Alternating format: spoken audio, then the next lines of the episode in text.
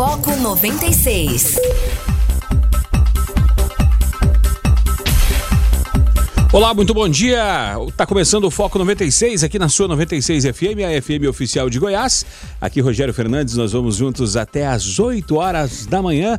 Hoje é quinta-feira, 21 de maio de 2020. Agora são 6 horas e 6 minutos e o Foco 96 começando ao vivo para Anápolis, Goiânia, região metropolitana de Goiânia, em torno de Brasília. Já são mais de 85 cidades que alcançam esse sinal limpinho, limpinho da 96 e também começando para o Brasil e o mundo através do aplicativo da 96, através das plataformas digitais.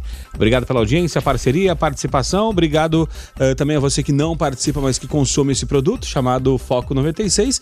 E você pode participar, tá? Através do WhatsApp, o DDD 62 994 34 2096. Bom dia, Guilherme Verano. Bom dia, Rogério. Bom dia aos ouvintes aqui do Foco 96. Estamos aqui prontinhos para te receber, né? Seja bem-vindo, né? Se é a primeira vez, seja muito bem-vindo né? Desfrute do programa, né? Participe, ou somente ouça, mande mensagem no WhatsApp, ou seja, de alguma forma, interaja com a gente, tá? Estamos aqui para te receber, para te escutar. Tá certo. 6 horas e 7 minutos e a gente começa com os destaques, né? Desta manhã pelo Brasil e pelo mundo, né? Nos principais portais de notícias do Brasil, né? É, com relação à pandemia, o mundo registra 5 milhões de casos do novo coronavírus, aponta é, estudo da, da, de Universidade de Johns Hopkins, né? É, ainda 328.172 mortos no planeta e, consequentemente, é, um número de mais de 4 milhões, aí beirando 4 milhões de pessoas curadas ou que estão quase curadas, né? Então, que legal, um número muito bacana, é, positivo de curas também, né? É, com relação uh, também a, a ainda né, ao auxílio emergencial, né, a Caixa paga hoje novos lotes de 600 reais. Serão creditados a primeira parcela para novos aprovados e a segunda parcela para quem recebeu a anterior até é, o dia 30 de abril. Né? Também é, fica aí dica que não adianta ir para a Caixa Econômica, não adianta ir para as filas, porque o dinheiro vai estar na conta digital, vai estar lá na sua conta digital é, com relação. É, e aí você pode fazer pagamentos, não dá para sacar por enquanto nem fazer transferência, né? Estudo é, Roraima e São Paulo são os estados menos transparentes na divulgação de contratos emergenciais entre prefeituras, Belém tem o pior índice. Uh, e aí tem um ranking, né? Uh, aqui na América do Sul, o Uruguai estabiliza o número de casos de Covid e vira modelo na América do Sul. O governo de Lacalle Pou, eh, Pou trabalhou sem impor quarentena obrigatória. Olha que legal, um, no, um novo ponto de vista, né? E também, é, por último, mais ou menos importante, nova orientação: o Ministério diz que clamor é, justifica liberar a cloroquina mesmo sem estudos conclusivos. Número 2 da pasta afirmou que não dá para esperar. General nomeado ministro não apareceu e o, o o, protocolo, né, é toma quem quiser, quem não quiser não toma. Uh, então tá aí, simples assim. Uh, esses uh, alguns dos principais destaques desta quinta-feira, 21 de maio. O que mais tu destaca pra gente aí, Hoje é dia de feriado, começou o feriadão lá em São Paulo, a folga estendida. E começou com menos trânsito em São Paulo, mas lojas abertas e gente na rua. Né? O governador João Dória sinaliza que pode adotar lockdown se a situação não melhorar. Medidas restritivas. O governo do Maranhão diz que lockdown ajudou a desafogar o sistema de saúde. O Estado vai iniciar a reabertura do comércio no dia 1 de junho. Sob notificação, atraso no repasse de dados dificulta avaliar a situação da Covid no Pará. O lockdown em Belém será encerrado no domingo. E uma notícia boa aqui: as medidas duras da Prefeitura de Florianópolis contra a Covid-19 estão surtindo efeito. A capital de Santa Catarina conseguiu estabilizar o número de doentes nos últimos 20 dias. Dia 30 de abril foram registrados 103 doentes. Em 19 de maio, esse número caiu para 90 pessoas com a doença. No mesmo período, o número de mortos subiu de 6 para 7, o de curados subiu de 309 para 506. Rogério e ouvintes do Foco 96. É, Guilherme Verano, é, Flamengo e Vasco se reuniram com o presidente presidente, eu, eu digo os presidentes, né? Se reuniram com os presidentes de Flamengo e de Vasco, se reuniram com o presidente da República. O presidente da República se mostrou é, pendente, né? E inclinado a apoiar a volta do futebol. E o, o presidente do Fluminense, que é médico, inclusive falou não, peraí, não, não é a hora, né? E aí ontem, isso foi antes de ontem. E aí ontem, coincidentemente, é, o Flamengo treinou, mesmo com a proibição da, da, Prefeitura do Rio de Janeiro. Falou: não, foi só treino físico, não teve treino, não. Enfim, é, será que seria reflexo da, da, da visita ao presidente da República? É, se for, vai formar um reflexo, né? Na verdade, porque a Prefeitura do Rio não recomenda essa volta. Ela não vai acontecer. Eu não sei para que, que foi o desgaste. Eu não sei se. É claro, evidentemente, alguns torcedores do Flamengo e do, e do Vasco. E a imensa maioria, claro, todos querem que o futebol volte logo. Isso não é, não é, não é nem a questão a se colocar. É se concordam, porque as instituições estão representadas, a Flamengo e Vasco da Gama, são as instituições que estão lá, né? independente dos presidentes. Será que todos os torcedores concordam com aquilo ali, com aquela presença, com aquela foto lá? Não sei se concordam. Se concordarem também, né? É, cada um faz seu, seu juízo. Mas o fato é que, para mim, foi um desgaste inútil, porque não vai voltar. Não volta, não tem como voltar neste momento, não adianta a, a pressão. E outra coisa, se deslocar para Brasília, eles vão jogar o campeonato contra quem, né? Quem que vai bancar essas despesas todas? De que forma isso vai funcionar? Mesmo que Fluminense e Botafogo não, não, não querem é, de forma nenhuma essa volta. Que tipo de campeonato vai ser esse? É, no mínimo, para mim, é uma coisa sem sentido. Não fez, não fez sentido nenhum aquilo. Nenhum. A não ser que quisesse tirar foto lá com, com o Flávio Bolsonaro e também com o Jair Bolsonaro. Enfim, não, não vai rolar, né? Não vai rolar por enquanto. Deve rolar na, no, no momento certo e como tem que ser. Agora, é, quem está complicado, mas complicadíssimo mesmo, é a complicação de imediato é o Cruzeiro. Ele já havia perdido seis pontos é, depois de não pagar uma dívida com a Alada, de 5 milhões e 300 mil reais. Disse que vai recorrer, mas a, a, todos os especialistas falam que a chance é nula. O Cruzeiro deve começar a Série B com menos 6 pontos. Mas o pior não é isso, não. Tem outra dívida daqui a 9 dias, e essa mais cara ainda, de 11 milhões e 200. E caso não pague, são mais 6 pontos. Essa aí é pro Zória, lá da, da Ucrânia. Aí você já imaginou, começar o campeonato com 6 pontos é complicado. Já imaginou começar com menos 12 pontos, Rogério? Que campanha pois é. perfeita que vai ter que fazer, com as condições que a gente sabe que hoje são complicadas no Cruzeiro? Não e, sei e outra, se rola, não. E, e outra coisa, né, Verano, levando em consideração que é o primeiro dos. Assim, to, todos os grandes, quando caíram, voltaram, né? Isso. Exceto o Fluminense, que a gente até falou aqui ontem, né? Que teve aquela. Foram três quedas. É, né? mas, mas a situação é o seguinte. É, todos os grandes que caíram voltaram, né? não necessariamente campeões, até porque o Internacional não, não sendo mais o campeão de tudo, porque não ganhou a Série B, perdeu para o glorioso América Mineiro, o Internacional de, de, de Milson Almeida. É, enfim, é, mas o Cruzeiro vai ser o primeiro grande a jogar com verba de Série B, porque antes é, funcionava da seguinte forma: o grande caía, mas ele contava com a verba do ano anterior, que era da Série A. E agora não, esse ano ele vai jogar a Série B com verba de Série B. E aí, dentro. Justamente, que a gente sabe que faz diferença, né? Faz toda a diferença. E o que eu falei, seis pontos é complicado. 12, aí eu, eu, eu te falo que eu tenho sérias dúvidas se vai voltar, viu, Rogério? Imagina a campanha que você tem que fazer para correr atrás de 12 pontos. Quantas rodadas o Cruzeiro vai passar na zona de rebaixamento e quantos times lá da frente vai evoluir? Justamente. Meu Deus. E, é tem a questão anímica também, né? Do, do... Também, da mesma forma. A coisa não vai, não ganha um jogo ali. É, é, é muito complicado. Bom, em, em relação ao futebol do Rio, o Vasco querendo que era protocolo de volta, né? Também o Flamengo, mas o Flamengo financeiramente está bem mais tranquilo. Mas o Vasco, por exemplo, que é é, protocolo, ele está com problema com o Nenê, né? O Nenê reclama de acordo não pago e está processando o Vasco na justiça por uma dívida de 2 milhões e 800 mil reais. É, é, esse processo corre na 26 Vara do Trabalho do Rio ele está atualmente no Fluminense, alega ter direito a receber por rescisão não paga em 2018, que se tornou tradição nos times do Rio, né? Exceção do Flamengo, mas Botafogo fica sonhando com jogadores do exterior, Fluminense também o Vasco da Gama, sempre nessa, nessa situação muito complicada. E aí, em relação ao futebol mineiro, quem está comentando a situação do Cruzeiro é exatamente o, rival, né? O presidente do Galo, Sete Câmara, ele volta a comentar a crise do Cruzeiro, prevê migração de torcedores e o Atlético protagonista. O presidente do Galo disse que teve certeza absoluta de que o rival entraria em profunda crise quando contratou o Pedro Rocha. É aquela rivalidade, mas é a tal história também. Evidentemente, dentro de campo você não quer que o adversário vença, não existe aquilo, ah, vou torcer pelo meu adversário. Mas a rivalidade é sempre boa, né, Rogério? O Cruzeiro ir para a Série B e ficar por lá, acho que é ruim também por tabela para o Atlético Mineiro, sem dúvida nenhuma. Porque o América já teve a maior, a maior rivalidade de Minas, era América e Atlético.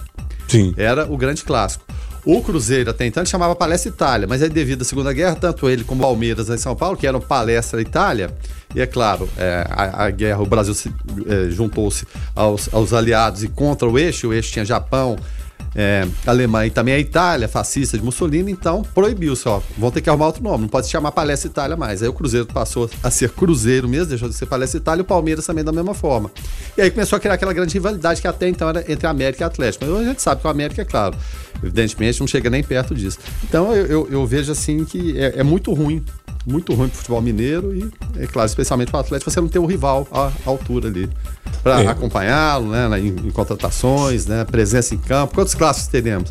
Ficaremos restritos somente ao Campeonato Mineiro? E de que forma será esses campeonatos estaduais a partir do ano que vem? É, o América que hoje só ganha do Inter na Série B, né? Porque o Inter foi visto do América Mineiro. É...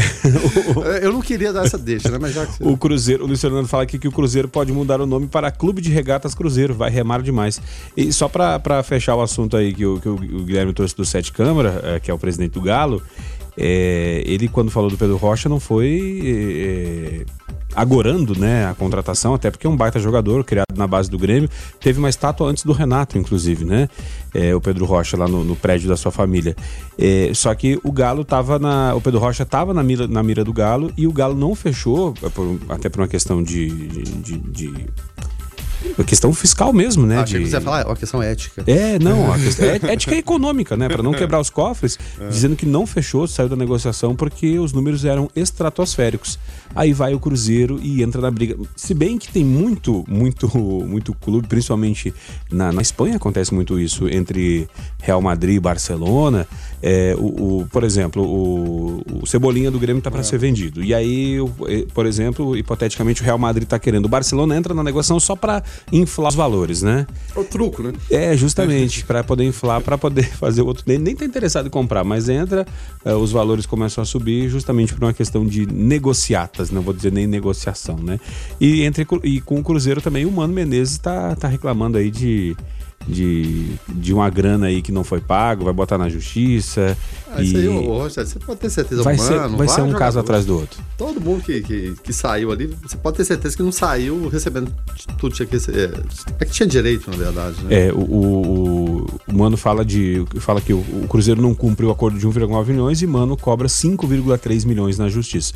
Agora, enquanto, enquanto vemos clubes passando por dificuldade, no vôlei não é diferente, né? É, durante uma live, o Bernardinho declarou que abriu mão de todo o salário no Sesc, no Sesc Vôlei, para manter o time. O projeto do feminino foi mantido, mas teve cortes de 40% no orçamento.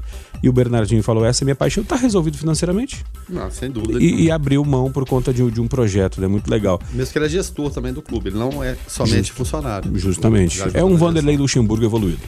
É, na, na, é, justamente. E disse que precisa vender até o carro, mas é simbólico. O Bernardinho vai precisar vender o carro, evidentemente. Né? Se precisar vender o carro, ele vende também, né? Mas ele disse que fundamental é pagar as meninas.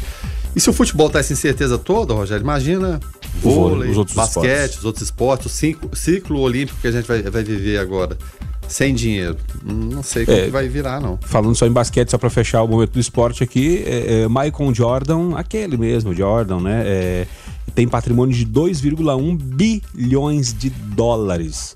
E aí é legal que ele é, é, declarou e falou aí e como revelou como virou o atleta mais rico da história.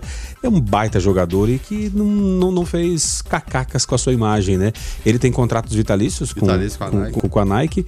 Tal qual o Ronaldo Fenômeno. Isso, justamente. Só que não a sua imagem sempre é limpa porque lá no contrato fala que se hum. fizer alguma caca aí que a sua imagem seja prejudicada, o contrato quebra, né? Então ele, sabendo disso, não fez nenhum, não, não fez nada é, de de errado, assim, né, aos holofotes da mídia e tá aí, né, ganhando é, sua grana. Que, é, assim, talvez o, o, pecado do Michael Jordan seja uma atração por jogos, né, principalmente Sim. em cassinos e, e, houve outros casos de jogadores americanos que torraram fortunas em, em, em, cassinos, mas o Michael Jordan, ele é uma máquina de arrecadar dinheiro, né, o Rogério, principalmente com o uso da imagem. Sim. O, o, o Pelé passou a ganhar muito dinheiro mesmo depois que ele parou de jogar depois bola. Parou.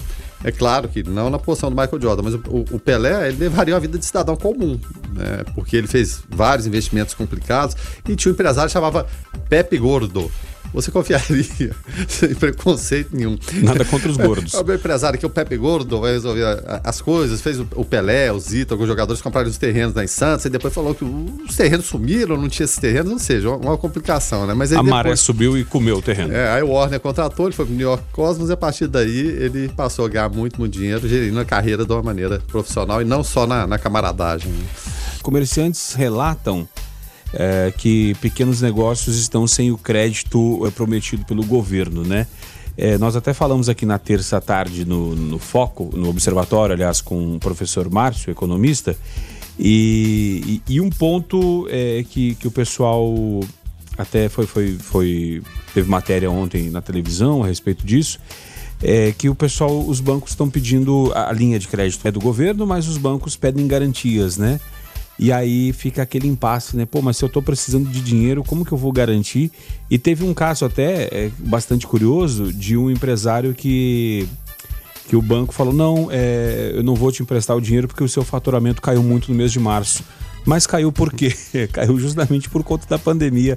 Então, tipo assim, aquela desculpinha, né, para travar o negócio, enquanto isso a conta tá correndo, o tempo tá passando e, e muitos empresários não vão aguentar, né, Verano? E uh, o Márcio trazia, claro, com, com, muita propriedade, a respeito dessa, dessa dificuldade. Porque uma coisa é prometer, prometer bilhões e bilhões. Tinha uma conta mais recente que eu tinha visto, é cerca de 40 bilhões estariam à disposição, mas pouco mais de um, não chegava nem a dois, tinham sido, né, efetivamente, é, ido, né, para o quê? Para a conta da pessoa, para resolver os problemas do dia a dia. E de fato está acontecendo isso aí. Como você chega para montar um cadastro e, e, tem certas perguntas, você parece não analisa essa situação de momento. A situação de momento é terrível, de paralisação. Como é que vai, como que vai fazer? Ah, garantia disso, daquilo. Não dá, não funciona. A gente foi olhar outros detalhes também. O, os bancos também fazendo jogo duro o quê? Na, na, nas garantias disso. Mesmo com o dia do BNDES. Tinha uma linha de crédito BNDES e a coisa não estava caminhando, muito embora houvesse a pressão do governo, e isso a gente via muitas. É ingerências ou palestras, né, entre aspas, do Paulo Guedes em determinadas instituições financeiras, falando até algumas coisas em relação ao funcionário público, né, que iam assaltar o Estado, ou seja, falas desencontradas, mas a função principal ali é o quê? Tentar um acordo com os bancos. Parece que dominam todo e qualquer governo desde sempre, né? E isso para não falar que o, o, governo já foram muito generosos é, em relação a bancos com, com ProER, né? Ou, ou empresta dinheiro, emprestar dinheiro para banco, né? Ou, ou, criar linha de crédito para banco, porque, porque senão eles é, faliriam. Então, não querem compartilhar o que? Essa responsabilidade. A gente empresta o dinheiro, mas vai ter que ser 100% por conta do governo federal com isso aí com os eh, eventuais prejuízos, de que forma isso vai fazer, gente não tem um fundo para garantir isso aí. Quando pelo menos na matéria que eu li, outra partida seria de responsabilidade deles de apenas 15%. 85% desse risco seria do governo. E nem assim a coisa está caminhando. Aí vai fazer como, Rogério? A pessoa, da hora para outra, tem um negócio, ela tem aquela renda. Aí não tem, não tem mais nada, não tem funcionário, não, não, tem fluxo de caixa, não tem simplesmente nada. Aí na hora que vai pedir, a gente viu cenas de, de empresários chorando, vindo as lágrimas mesmo, sem nenhuma condição. Citamos o exemplo do esporte. Bernardinho, ele tem uma condição privilegiada, abriu eh, mão de 100% do seu salário. Mas até quanto tempo ele aguenta isso também? Alguns meses, um ano? De que forma vai ser a, a, sequência disso.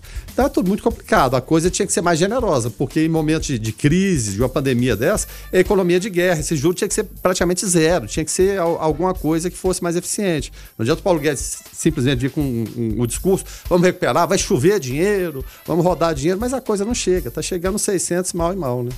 É, é, até uma outra linha de crédito que, que o governo anunciou, que no primeiro momento foi muito legal, e a, assim, a medida é legal. Só que legal no sentido de, de bacana, né? De, de, de bem intencionada. É que falar, olha, é, nós vamos fazer uma linha para pagar uh, as, as folhas salariais. Só que eu não vou passar o dinheiro, não vou passar o dinheiro para o empresário. Vamos fazer o seguinte: você, é, empresário, me passa a sua folha de pagamento, eu pago a sua folha de pagamento, depois você me paga. Ok. Só que muitos empresários é, não têm essa folha no banco, né? É, pagam com cheque, sei lá, transferência ou dinheiro em mãos mesmo, né? É, não tem a, a, aquela formalidade. É toda. a formalidade de ter a conta, a conta salário, tal, para poder e o, e o governo vai pagar dessa forma. Quem tiver passa as contas que o governo deposita direto. E aí não, tá, o pessoal fala, pô, não está chegando, né? Então, justamente por isso, porque é, precisaria de um tempo de preparação, só que a, a, pandemia chegou de surpresa, né? Ninguém imaginava que fosse chegar, né? Até fevereiro, março, uh, achávamos que o negócio ia ficar lá pro lado da China mesmo, da Europa, né? Enfim, o pessoal foi trazer o vírus, então Estamos aí, né, Verano? É, estamos aí, mas precisando do dinheiro, precisando muito, mas muito mesmo, Rogério, porque vai ser um caos. Eles precisam de arrumar alguma, alguma solução em relação a isso aí. E se, é, na terça-feira está acontecendo até uma reunião de um, de um projeto de saída da, da crise pós-crise também. A expectativa do anúncio, inclusive, era para hoje. Né? A equipe do Paulo Guedes é, iria bolar essas ideias, ia trazer para o ministro, e o ministro ia trazer a público a discussão o que, que seria possível, o que, que seria viável ou não em relação a governo, a empresários também. Então fica expectativa. Hoje, quem sabe no Observatório mais tarde, a gente traga algumas respostas para essas demandas, que são prementes, são urgentes, simplesmente falta esse dinheiro. 994-34-2096, o ouvinte participa, nos ajuda a fazer o Foco 96. Se você quiser mandar é, mensagem de texto, pode ficar à vontade. Se quiser mandar mensagem de voz também, é, fique à vontade, áudios de até um minuto, tá? Deixa eu mandar um abraço para o Alcides lá do JK, já tá ligado aqui com a gente. Também o nosso querido Gilmar Júnior por aqui também. Bom dia, Gilmar, obrigado pela audiência, obrigado pela parceria. Quem tá chegando por aqui é Jonathan Cavalcante com Igreja em Ação. Olá, Jonathan. Olá, Rogério Fernandes, um bom dia para você, também ao Guilherme Verano e a todos os ouvintes do Foco 96. Paz e bem a todos. A Pastoral Carcerária Nacional enviou ao ministro Celso de Mello um requerimento para ingressar como amigo da corte ou amigo do tribunal na ADPF número 684, da qual o ministro é relator. O pedido tem como intuito incluir a pastoral no processo para que ela acompanhe e se manifeste ao longo do desenrolar da demanda. A ação foi apresentada com o objetivo de que sejam determinadas medidas a fim de reduzir os impactos da Covid-19 nos presídios brasileiros, bem como seja reconhecido o descumprimento de preceitos fundamentais pela omissão dos poderes públicos e pela ausência de medidas eficazes para conter a pandemia no sistema prisional. A pastoral disse. Se o coronavírus se espalhar nas prisões, o risco de contaminação dentro e fora das grades é grande. A saúde no sistema carcerário brasileiro já estava em colapso muito antes da pandemia, considerando a superlotação e as doenças historicamente presentes no cotidiano prisional, afirmou a pastoral. A própria Organização Mundial de Saúde, a OMS, já recomendou que os governos busquem alternativas à prisão, visto que lugares fechados e aglomerações facilitam a transmissão do vírus. O CNJ, Conselho Nacional de Justiça, já recomendou a soltura da população carcerária em face como medida para enfrentar a pandemia, mas muitos juízes ignoram a recomendação. Essas então as informações onde a pastoral enviou um pedido ao STF para ser parte de ação que visa reduzir impactos da Covid nos presídios. Jonathan Cavalcante para o Igreja em Ação. Direto ao assunto. A opinião de Carlos Roberto de Souza no Foco 96. Bom dia, Carlos. Bom dia, Rogério. Bom dia, Guilherme Verano. Bom dia a todos os ouvintes do Foco 96. O ministro da Educação, o qual aqui eu não vou me arriscar a falar o nome, não me atrevo a falar o nome dele, de tão difícil que é, ele disse algo que eu não concordei. Ele disse o seguinte: que não existia possibilidade de adiar o Enem devido ao coronavírus. E por que disso? Porque o coronavírus afetou a todos afeta a todos, então não tem ninguém privilegiado com essa pandemia, por isso ele achava injusto. Ora, gente, mas nós, ele esqueceu que nós vivemos num país de uma diferença social enorme e que várias pessoas que vão fazer o Enem, eles não teriam condição nem sequer de ter internet em casa. Então, ao ponto de alguns alunos do Rio Grande do Sul, que eu tive informação que eles, eles tinham professores, pagavam professor né, para dar aulas especiais à distância para eles. Será que esse outro que não tem internet, que nem condições de ir no, no Alan House pagar por hora essa internet, ele teria a mesma chance? Então, obviamente, essa pandemia iria trazer prejuízo e seria desigual. Mas, pois bem, ele percebeu isso, não sei se devido ao que foi, mas ele percebendo isso, ele obviamente mudou a ideia e já disse na possibilidade, então, de é, cancelar né? Ou de mudar a data. Mas que queria ouvir, as pessoas queriam fazer o Enem, a opinião delas, e só assim tomar sua decisão. Pois bem, não sei se ele fez isso, isso é democrático, é maravilhoso, parabéns. Só sei que realmente agora foi cancelado o Enem. E é o que é, tem que ser feito, até porque no Congresso também já tinha sido votado esse cancelamento não só do Enem, mas também de alguns vestibulares aí e outras coisas. Enfim, é o certo a se fazer, não é momento para isso. Iria sair gente prejudicada sim.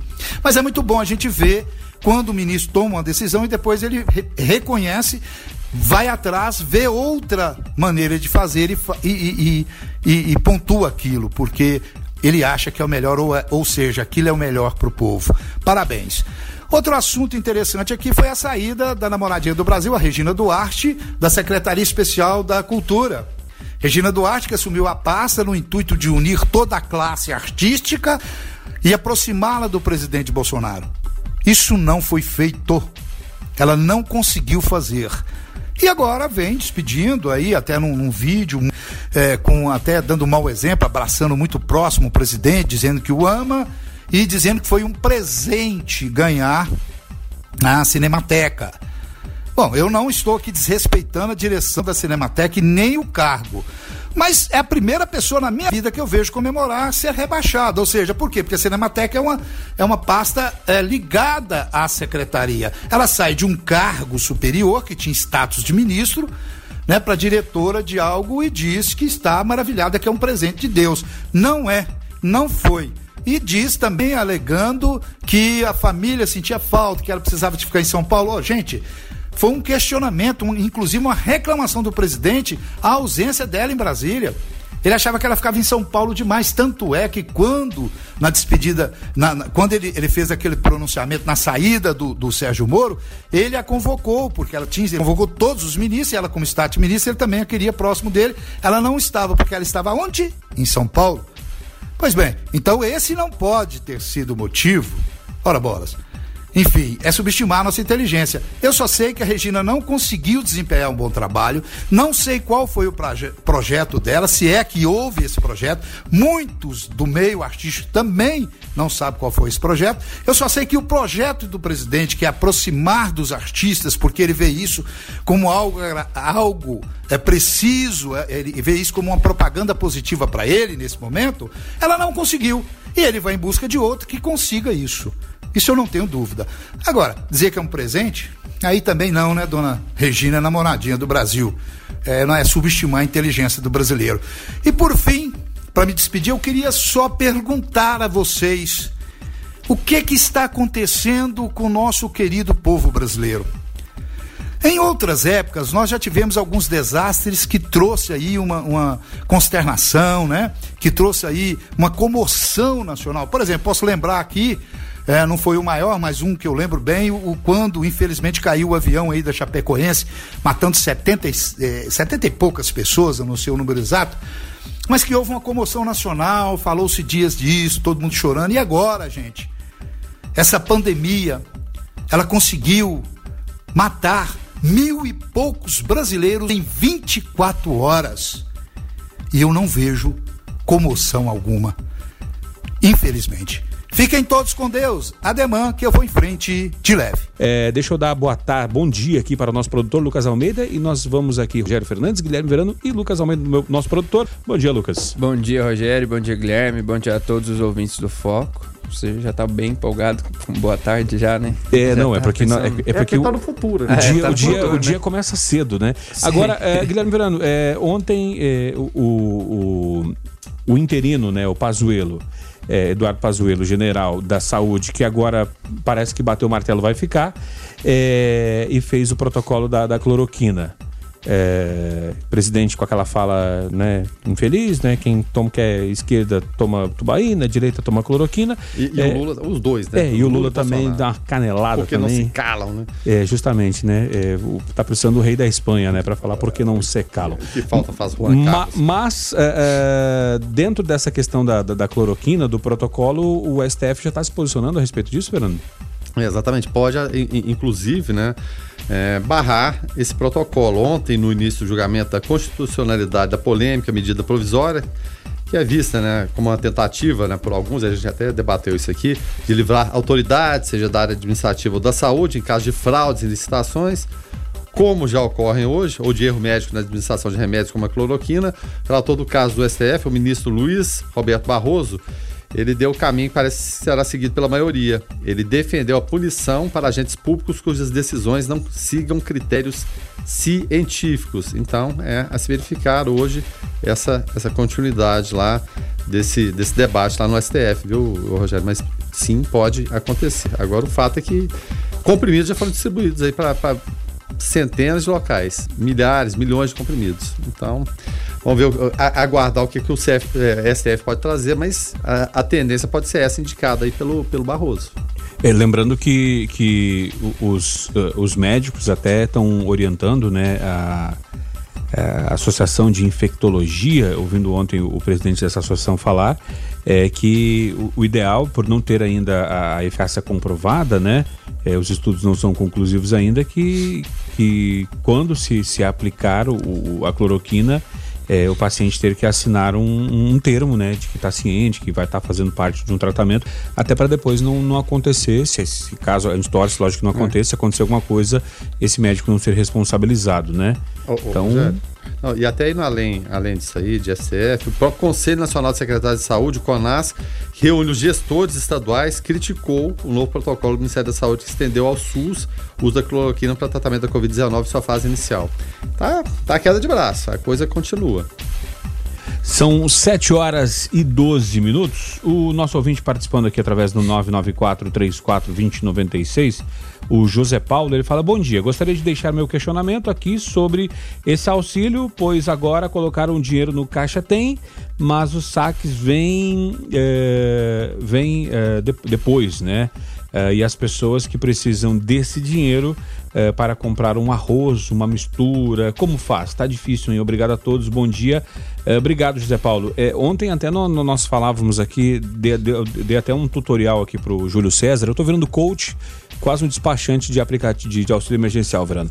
É, eu já percebi. O que que acontece? Vamos, vamos lá, vamos, vamos por partes, né? É, essa segunda parcela, ela foi depositada e diferentemente da primeira parcela que muita gente recebeu nas suas próprias contas, nas contas que já existiam, ou Banco do Brasil ou Caixa, nessa parcela todos vão receber via conta uh, uh, digital, né? A conta lá do, do Caixa tem.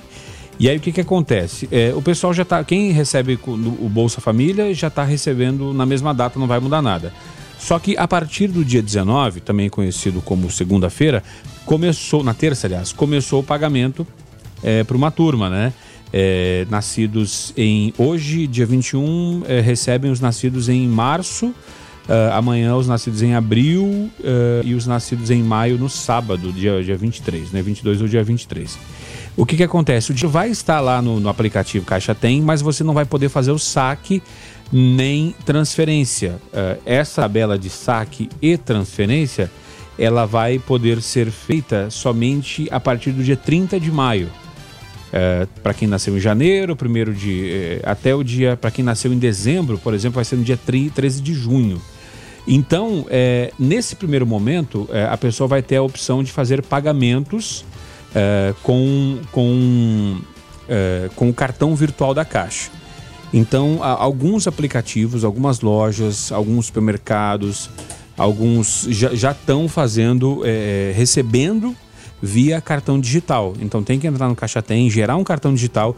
Esse cartão não vai, ser, não vai poder ser utilizado, João Paulo, o dia inteiro, porque ele tem uma, uma validade, um código de verificação ali de segurança que vale durante 20 minutos. Então toda vez que for utilizar, tem que gerar um novo código, um novo cartão, até por questão, de segurança, né? É, para alguém não cair em mãos erradas aqueles dados e sair gastando o seu dinheiro, né?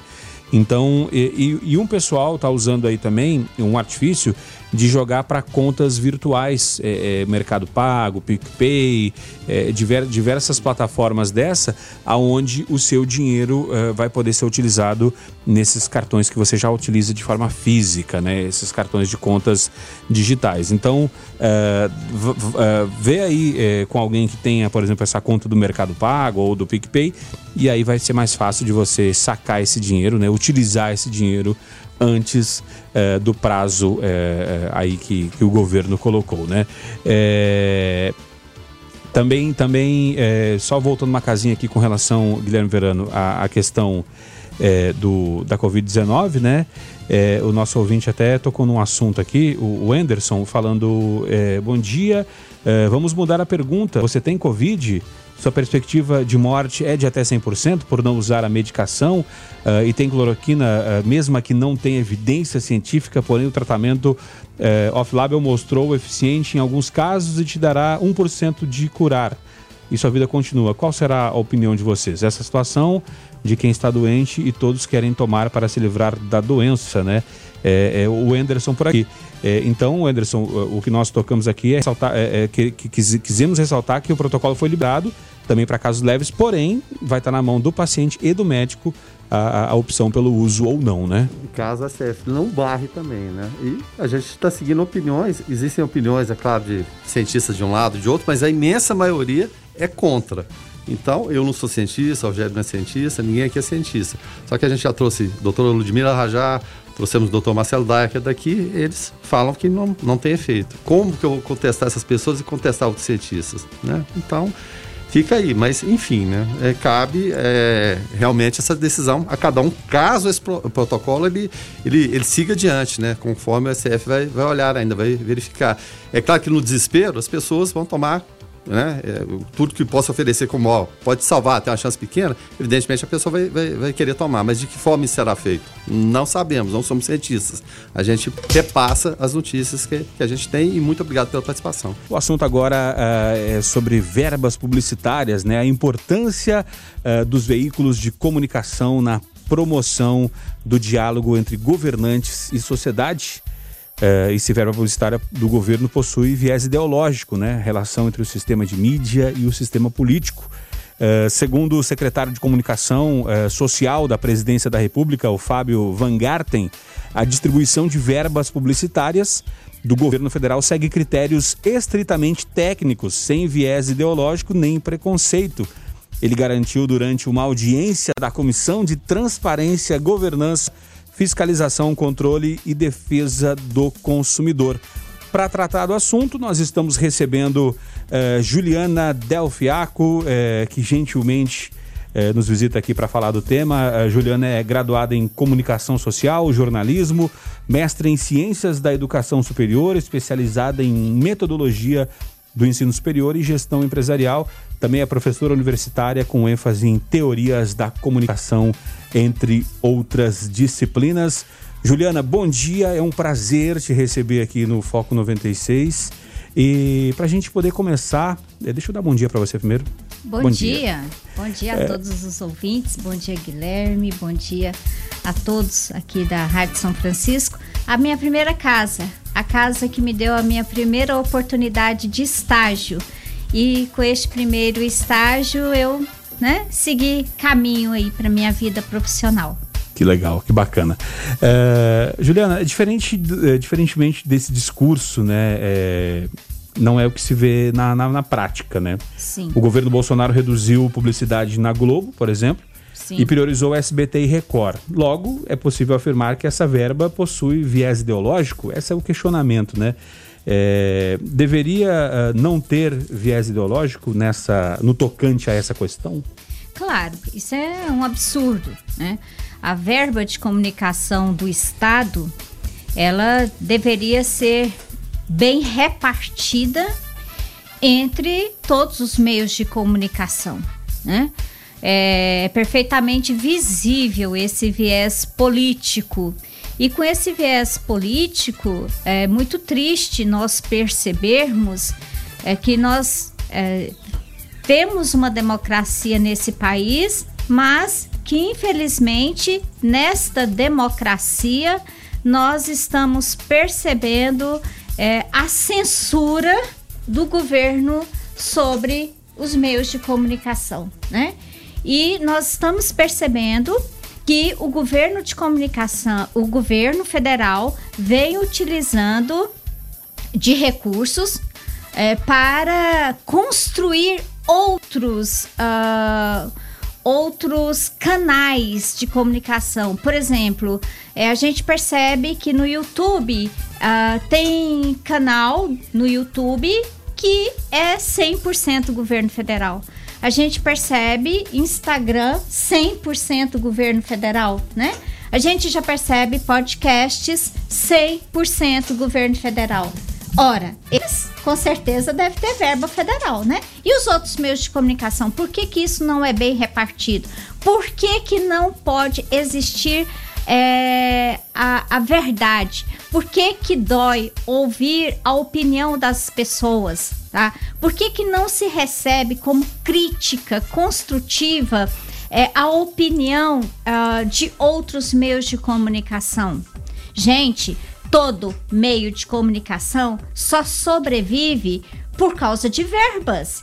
E sinceridade, a verba é federal. Se a verba é federal, ela é dinheiro de quem? Ela é dinheiro de todo mundo. Ela é dinheiro do povo. Ou seja, esse dinheiro do povo não está sendo bem distribuído entre os meios de comunicação. E aqui nós não estamos falando só de TV, nós estamos falando de rádio, nós estamos falando de jornais, nós estamos falando de revistas, né?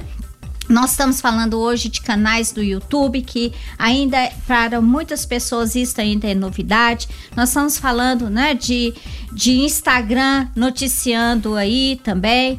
Ou, ou seja, gente, hoje nós temos outros canais onde a informação pode ser propagada. Gente, não existe coisa mais bonita do que um povo bem informado.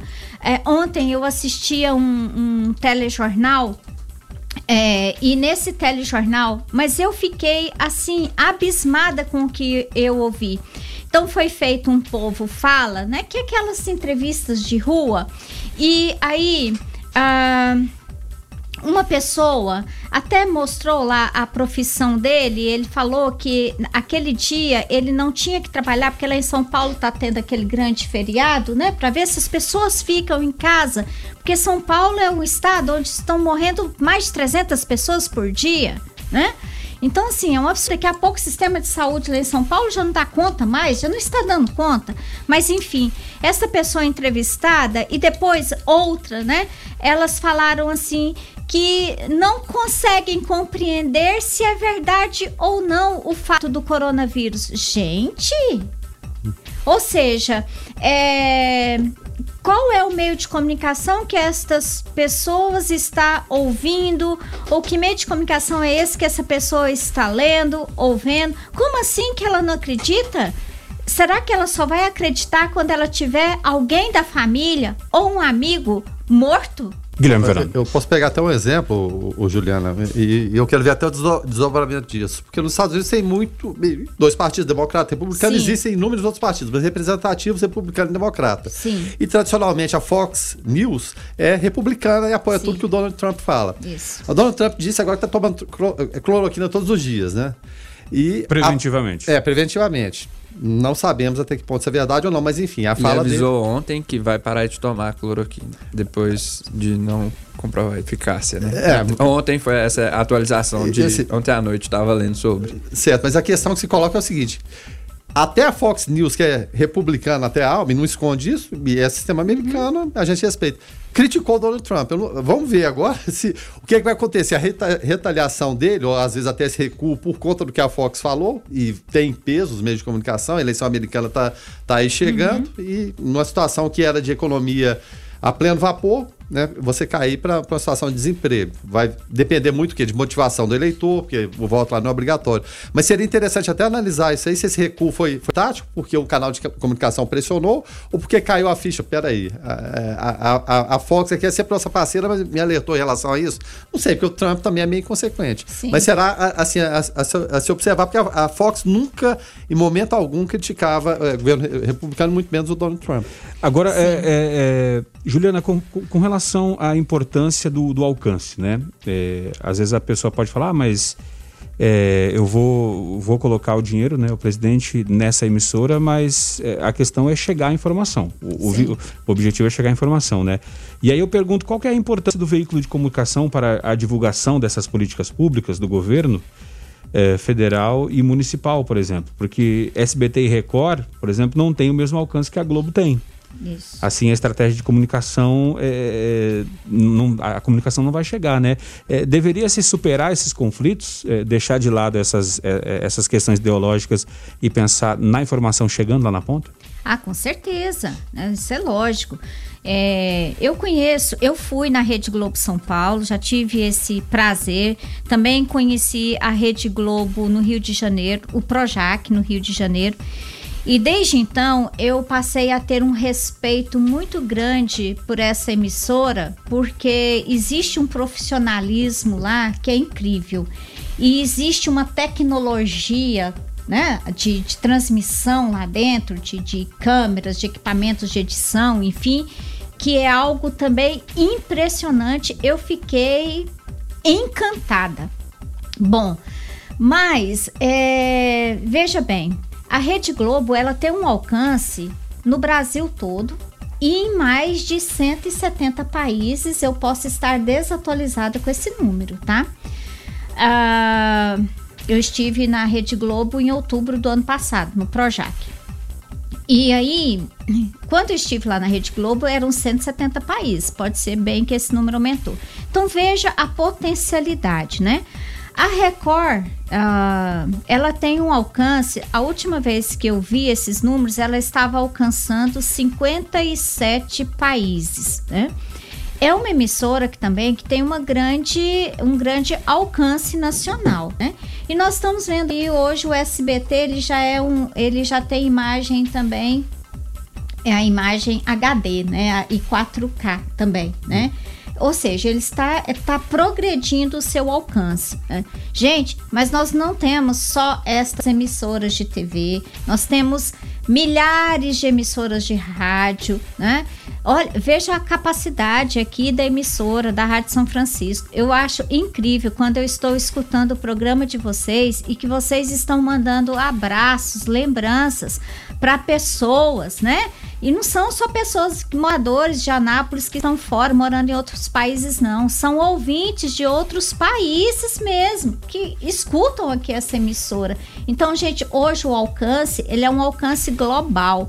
E quanto mais informação nós levarmos às pessoas, melhor.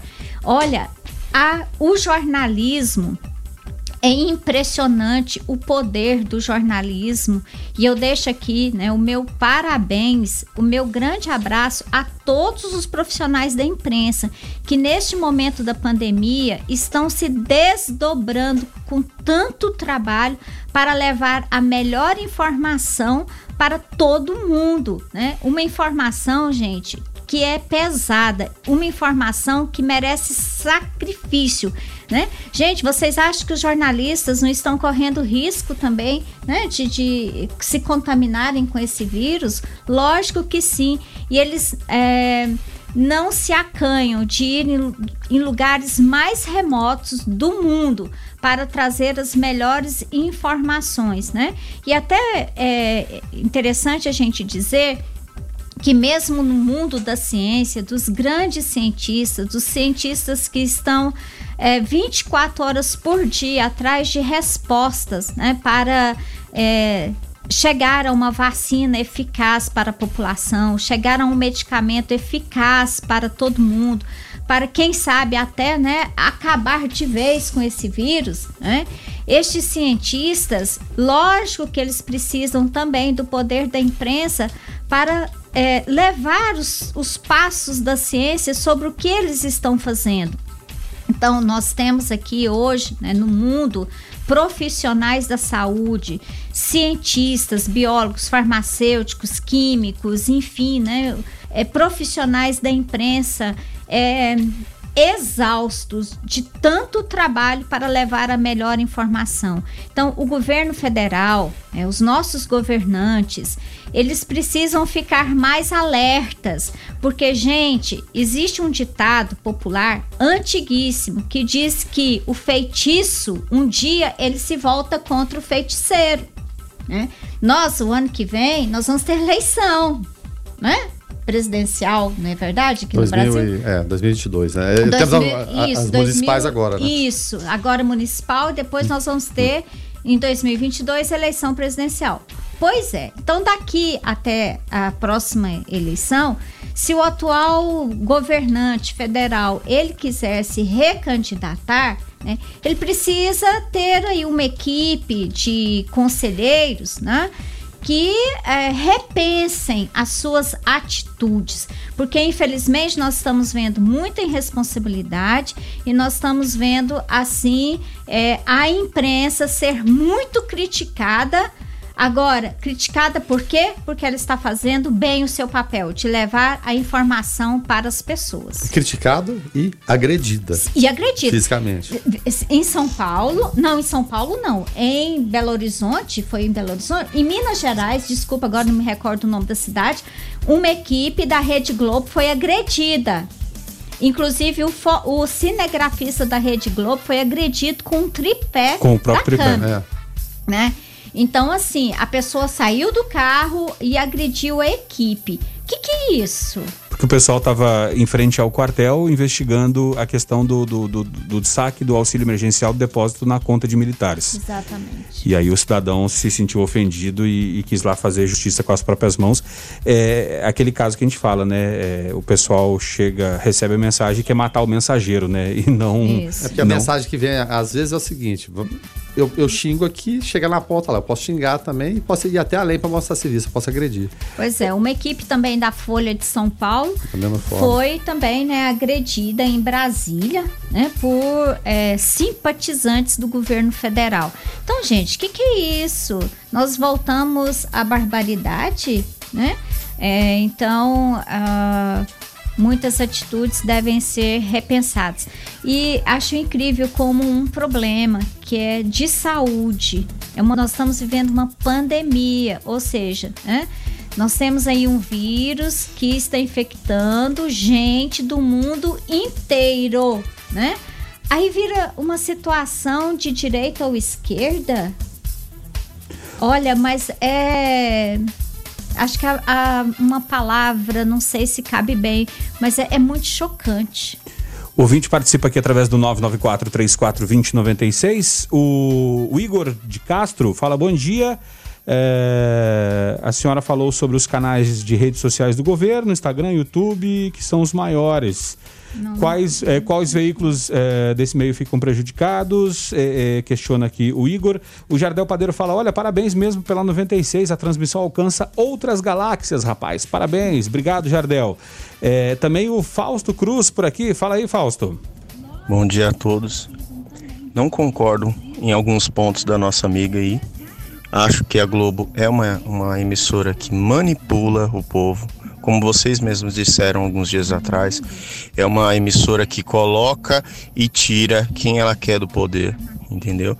É uma, é uma emissora que não está mostrando 100% a verdade, então não concordo.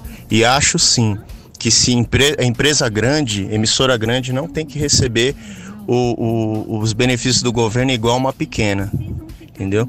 A pequena tem que receber mais incentivo para crescer e a grande tem que receber menos. A gente sabe que a Globo é a maior, é a mais rica e ela não tem que receber igual as outras. Beleza? Mas valeu. Valeu, Fausto. Obrigado pela tua participação. Aí, aí a, a, questão, né, que o Fausto coloca aqui é o seguinte, né? O Silvio Santos até falava e falava com propriedade dizendo vice-liderança consolidada.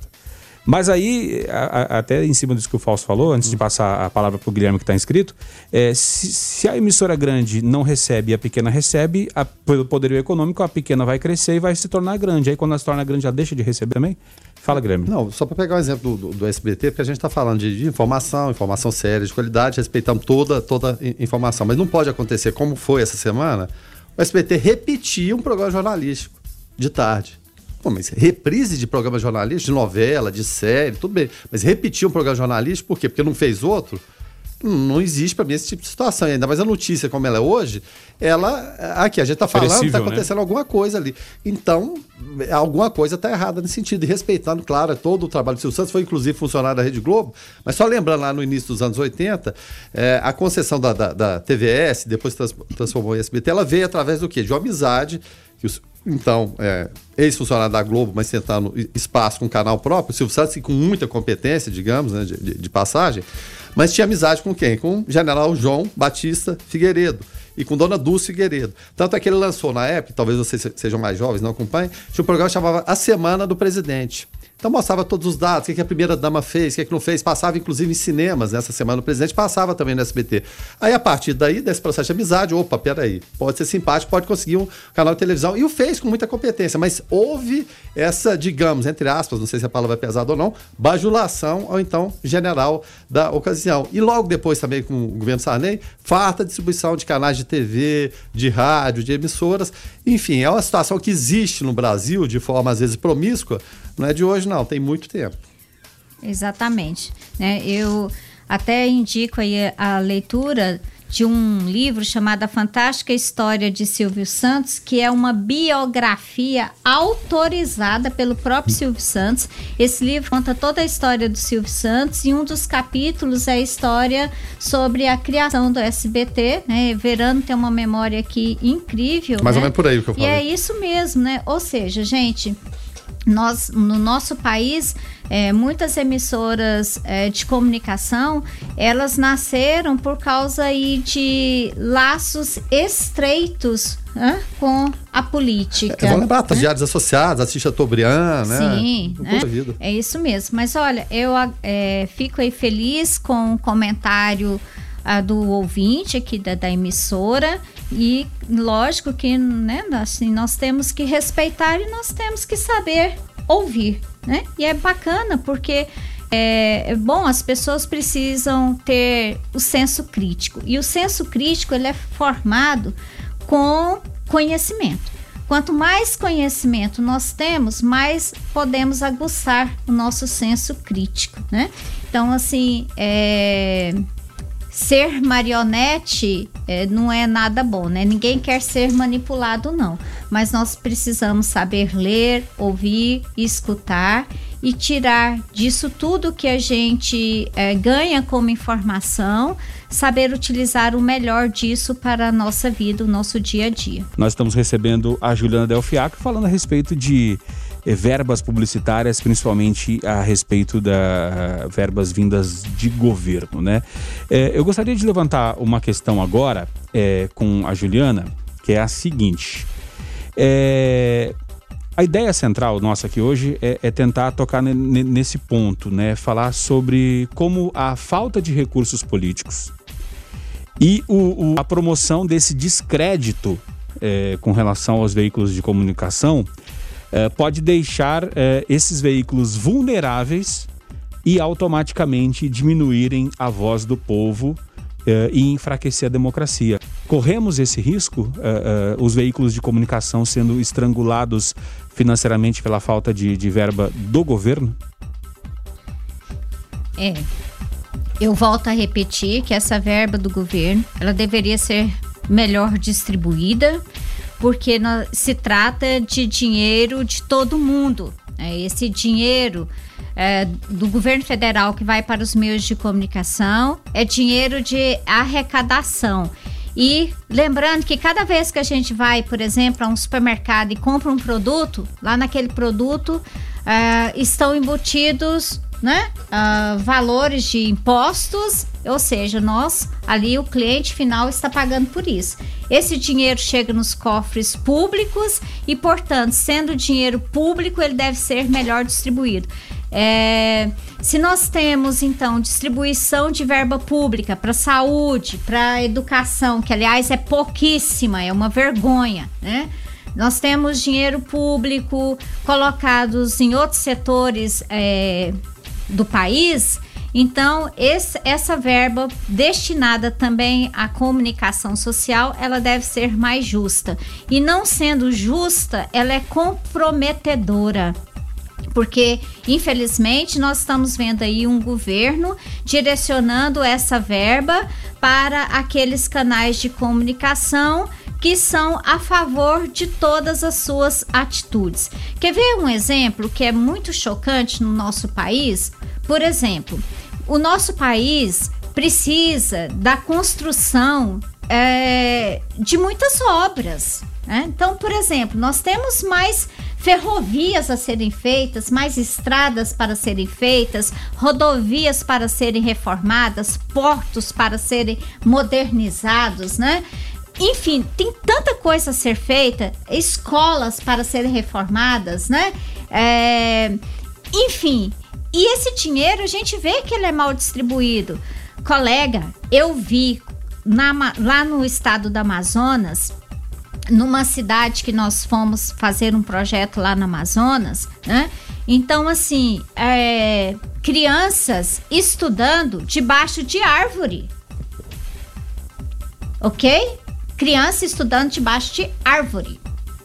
Ou seja, ah, tá vendo aí a, a esse recurso? Por que, que não chega com honestidade esse recurso para a construção de uma escola decente para as crianças? Então, por que, que uma verba não pode ser melhor distribuída para os meios de comunicação?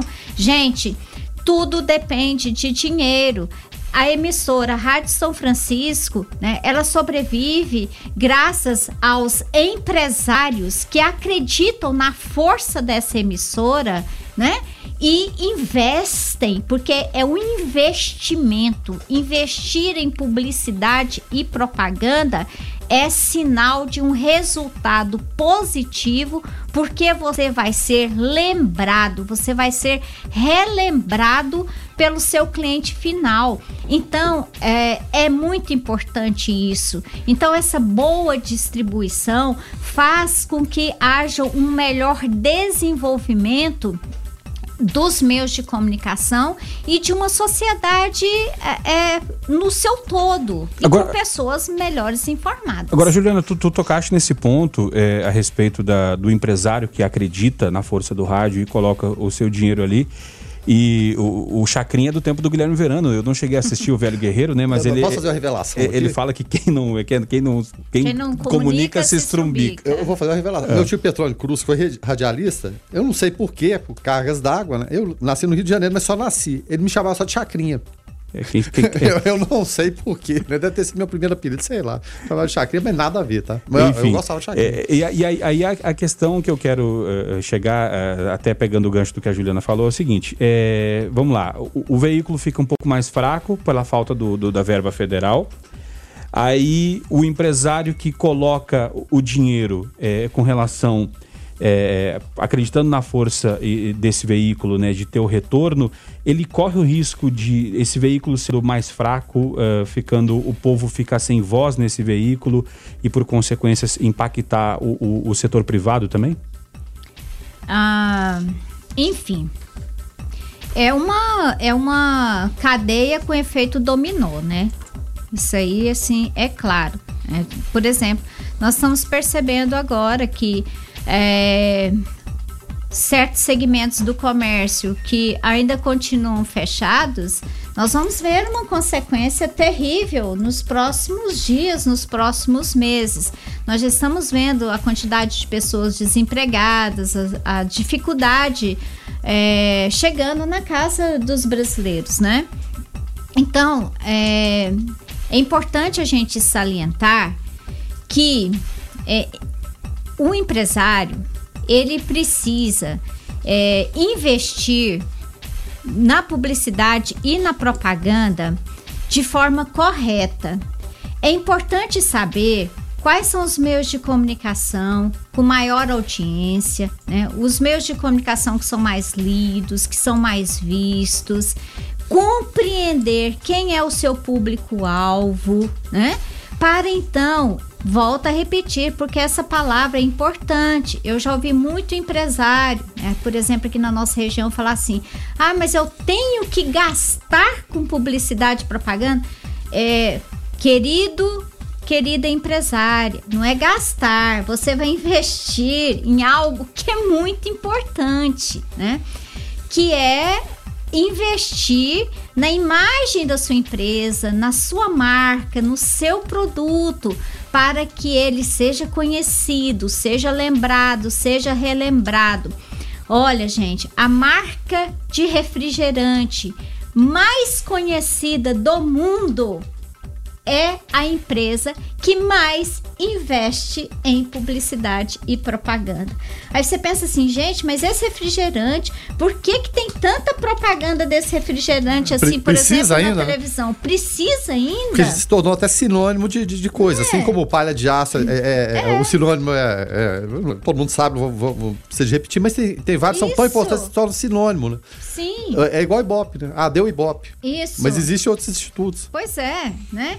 É, todo mundo utiliza essa palavra aí, é, né, como se fosse assim, nossa, tem muita audiência, tem muito, né? Deu pois igual. é, mas é o nome de uma empresa. É o nome de uma empresa. Então, assim, essa marca de refrigerante mais conhecida do mundo, a empresa precisa continuar a fazer publicidade e propaganda? Gente, Tanto precisa que ela continua sendo uma das maiores investidoras do mundo, é, com, né? Assim, ela não desiste de investir em publicidade e propaganda.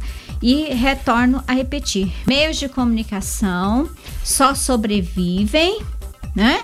Com verbas publicitárias, né?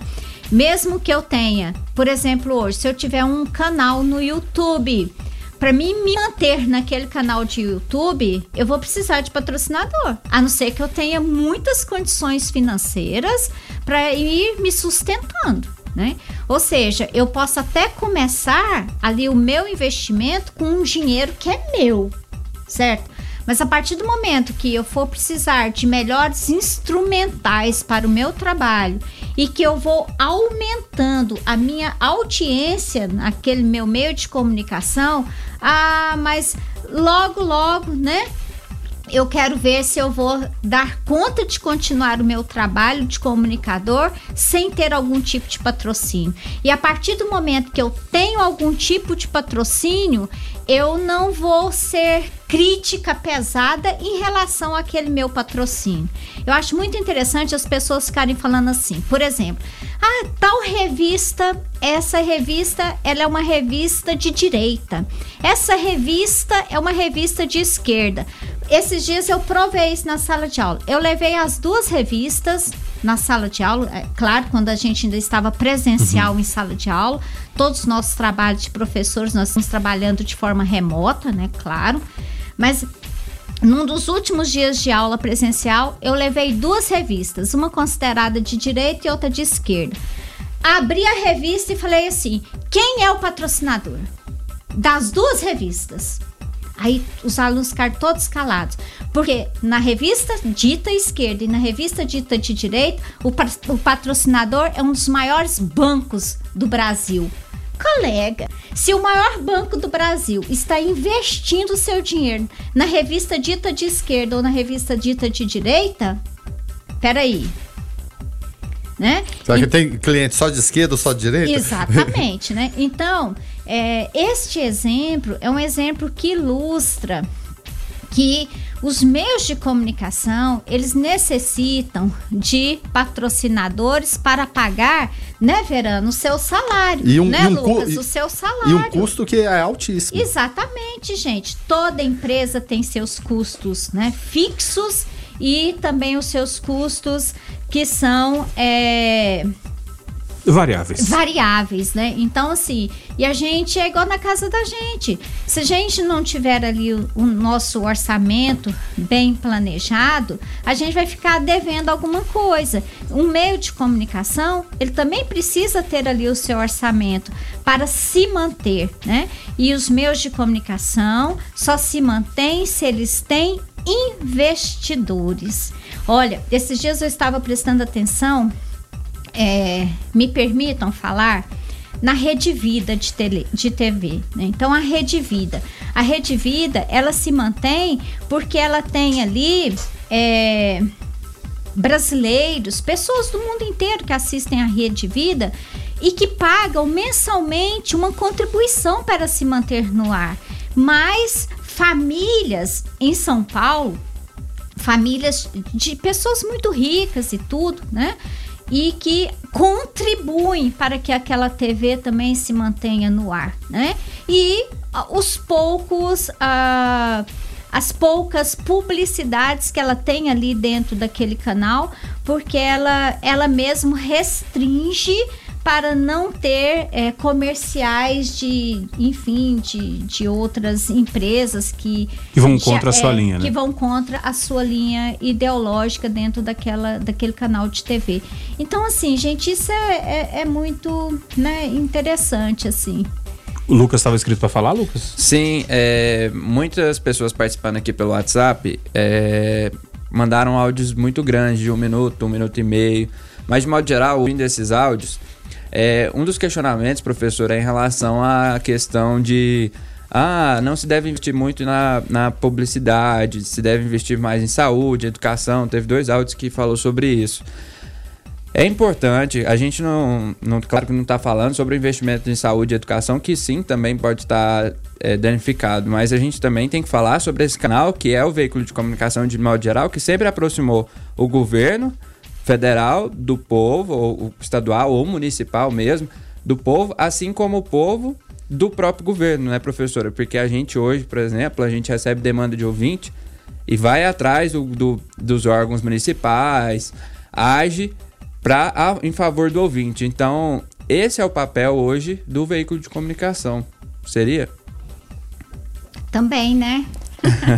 Acho que também. Sim, né? ela assinou com a cabeça, né, professora? Mas então, é, muitos ouvintes, e tem uma aqui também, o Newton, que participa o seguinte: Bo Bom dia, poderia perguntar para ela aí, porque o cliente final sempre irá lembrar ofuscado dos governos anteriores, pois isso estará assim hoje, graças ao governo que nunca fizeram nada no passado, inclusive em relação às rodovias do norte do país, que só agora estão sendo construídas depois de muitos anos de desprezo. Obrigado. E... Deixa, deixa eu até pegar o ensejo aqui e agradecer todos os ouvintes pela participação, porque é, infelizmente só uma hora é, com a Juliana é pouco tempo, né? É, e falando em tempo, nosso tempo está estourado. Então deixa eu agradecer demais a gentileza aqui da Juliana Delfiaco. Ela é graduada em Comunicação Social, Jornalismo, mestre em Ciência da Educação Superior, especializada em Metodologia do Ensino Superior e Gestão Empresarial, professora universitária com ênfase em Teorias da Comunicação, entre outras disciplinas.